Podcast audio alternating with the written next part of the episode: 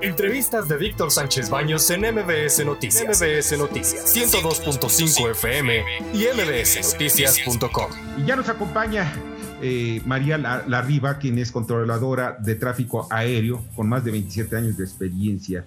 ¿Cómo estás, María? Muy buenas noches. Buenas noches, muy bien, a sus órdenes.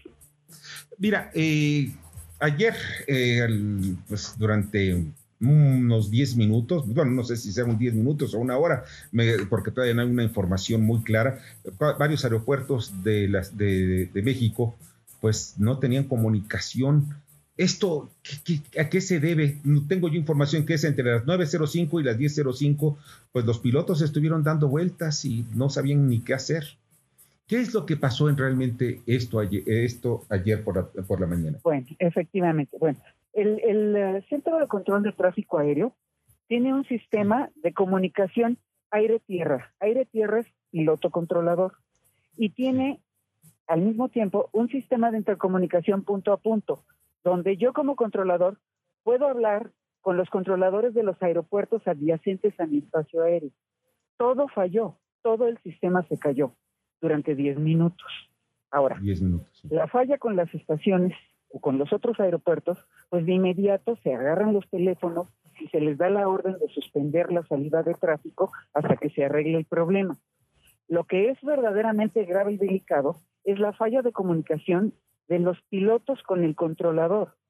¿Por qué? Pues porque la ley tiene perfectamente establecido que si un piloto tiene una, una falla de comunicación, él va a seguir un protocolo específico donde yo lo sigo viendo en el radar o simplemente si no lo veo en el radar, él tiene un plan de vuelo o una ruta a la que se va a pegar aún sin, sin la comunicación conmigo y yo lo voy a proteger del resto del tráfico con esa misma información. Pero eso es cuando falla la comunicación con una aeronave. Pero todas, o sea, que el controlador se vaya no está previsto en ningún reglamento. Entonces, esto, en primer lugar, es muy grave. Como siempre, tuvimos muchísima suerte porque ocurrió en una hora no pico y en un día no pico. O sea, a las 10 de la mañana de un lunes. Pero esto, en otras condiciones, o con otra carga de trabajo, o con más tráfico, puede ser este, muy delicado y hasta catastrófico. Entonces, ¿qué procede? Bueno, primero que salgan a dar una explicación porque por ahí oír una explicación ridícula de que es culpa de Telmex. No, no, no, no. Aquí, esta es una empresa que da un servicio de, de seguridad nacional, ¿no? Entonces, ellos tienen que tener métodos y recursos tecnológicos para tener cubierta la parte de la comunicación. Es como si yo soy un médico y estoy en un quirófano y salgo, ay, se me murió el paciente porque se fue la luz. No, no. el hospital tiene que tener eso resuelto. Igual en esta, en esta dependencia de control de tránsito aéreo, que lo que vende es seguridad aérea, ellos tienen que tener los mecanismos necesarios para que este tipo de fallas no se presenten. ¿Cuál fue la razón de la falla? Sí. ¿Qué ocurrió?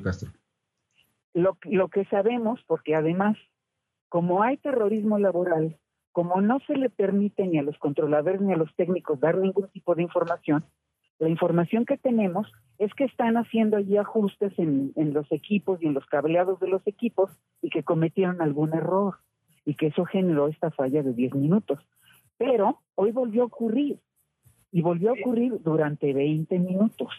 Hoy, Entonces, efectivamente, algo debe de estar ocurriendo ahí, ¿verdad? Oye, se está hablando de sabotaje. A ver, perdón. He escuchado de que hay sabotaje. ¿Es verdad o es.? No lo creo, ¿eh? de ninguna manera. Una, una cosa como, como esa sería perfectamente detectable y sería gravísimo para quien lo hiciera. Simplemente, como, como opera el sistema de control de tráfico aéreo y la parte de mantenimiento de señal, eso simplemente no es posible. Si alguien cometiera un error de ese tipo o lo hiciera deliberadamente, eso se puede comprobar. Así es que yo no creo que nadie se atreva a hacer algo así. Sobre todo, midiendo las consecuencias que podría tener. María, hay algo que a mí me parece muy importante. Esto pasó el día de hoy también y me dices que fue por más de 20 minutos. ¿A qué hora fue? Esto fue otra vez de las 8 y 20 de la mañana a las 9 de la mañana. O sea, 40 minutos. 40 minutos. ¿Y esto fue todo el país, en todas las terminales del país? Desconozco el alcance de la falla. Lo que sí sé es que fallaron todas las frecuencias de control de tráfico aéreo de Centro de México, que su espacio aéreo es muy grande. En el oeste llega hasta Vallarta, en el este hasta Veracruz. Son espacios aéreos muy grandes. Y que no había comunicación con las aeronaves y tampoco con los otros centros de control ni con los controladores de los otros aeropuertos. O sea, fue una falla generalizada. Ahora, ¿qué pasa? Que este tipo de fallas son intermitentes. De repente entra la comunicación y se vuelve a cortar, pero bueno, inicialmente la actitud responsable por parte de los controladores, que, que, verdaderamente están sufriendo mucho para sacar las cosas adelante, es suspender las operaciones. Eso es lo único que hacen. Y una vez que todo el que está volando esté seguro o tenga sus instrucciones o haya llegado a su destino, pues entonces se reanudan poco a poco las operaciones la otra gran mentira es que no hubo afectación. Claro que tiene que haber afectación. ¿Cómo? Si no tengo los recursos necesarios para la seguridad, ¿cómo voy a permitir que el tráfico siga despegando? Son, no lo puedo hacer. Ahora, esto, los controladores, ustedes tienen una gran responsabilidad de verdad. Yo estoy admirado y, reconocido, más bien reconozco la labor de los controladores aéreos. ¿Por qué? Porque es quizá una de las actividades de mayor estrés de todos los trabajos que existen. Y, pero pues parece ser que en México no están teniendo las herramientas suficientes de parte de la Secretaría de Comunicaciones y Transportes. ¿Qué es lo que está pasando realmente?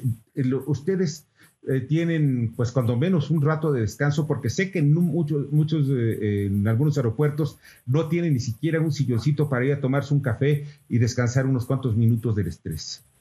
Claro, bueno, hay torres donde eso ocurre, es un solo controlador para todo. Y hay otras situaciones donde no hay suficiente personal para dar los descansos. No es ningún secreto que tenemos como, como 20 años sin el número de controladores necesarios. Y toda esa deficiencia se ha cubierto con tiempo extraordinario.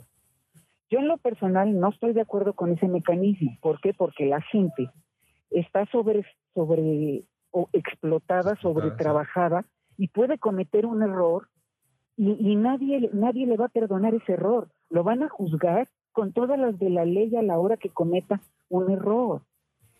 Bueno, Ahora, bueno, disculpe, cabe mencionar que también de las profesiones con mayor eh, estrés laboral es la de los controladores aéreos. O sea, ellos de ley creo que necesitan una cuestión como eh, apoyo psicológico o incluso vacaciones obligatorias, ¿no?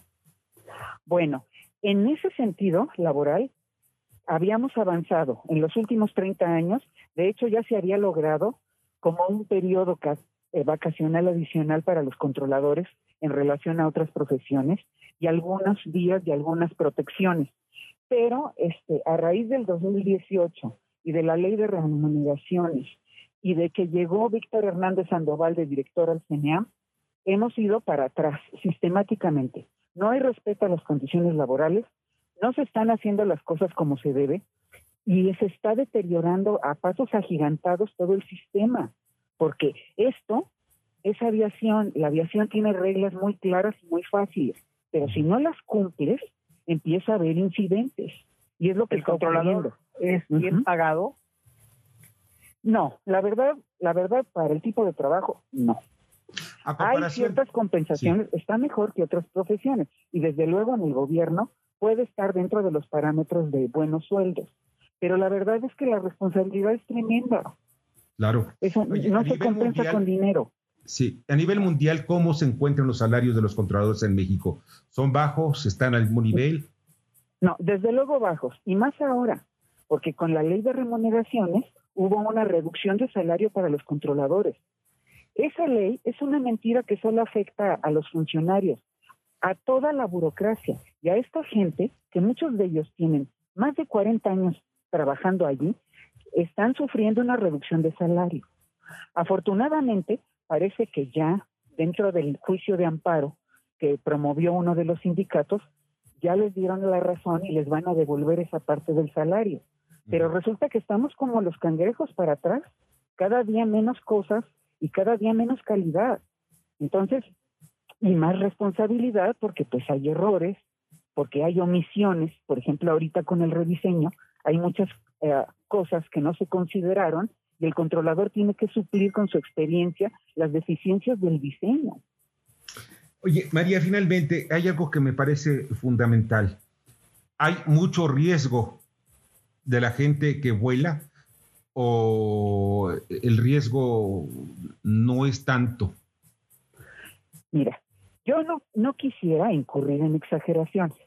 Lo que podemos decir es que paulatinamente la seguridad se ha ido deteriorando porque se están descuidando los parámetros de seguridad. Y además hay otros aspectos inherentes a la seguridad que también están afectando este tipo de sistemas. Por ejemplo, la degradación de nuestro gobierno por parte de la Agencia Federal de la Aviación de Estados Unidos. ¿Por qué? Porque no estamos haciendo los exámenes médicos, porque no estamos dándole la capacitación periódica ni a controladores, ni a pilotos, ni a mecánicos, ni a nadie. Estamos prácticamente estacionados en la misma situación durante más de dos años. Entonces, si seguimos así, paulatinamente se incrementarán los riesgos. Caray, qué, qué noticias. Pues María, de verdad te agradezco muchísimo que estés con nosotros y pues vamos a estarte buscando para que nos asesores sobre la seguridad de... Con mucho gusto. Sí. Con mucho gusto. Muchas gracias y un fuerte abrazo. Gracias, buenas noches. Buenas, noches. María Larriba, controladora de tráfico aéreo con más de 27 años de experiencia. Escucha a Víctor Sánchez Baños en MBS Noticias. MBS Noticias 102.5 FM y MBSNoticias.com. Lunes a viernes, 9 de la noche, tiempo del centro de México.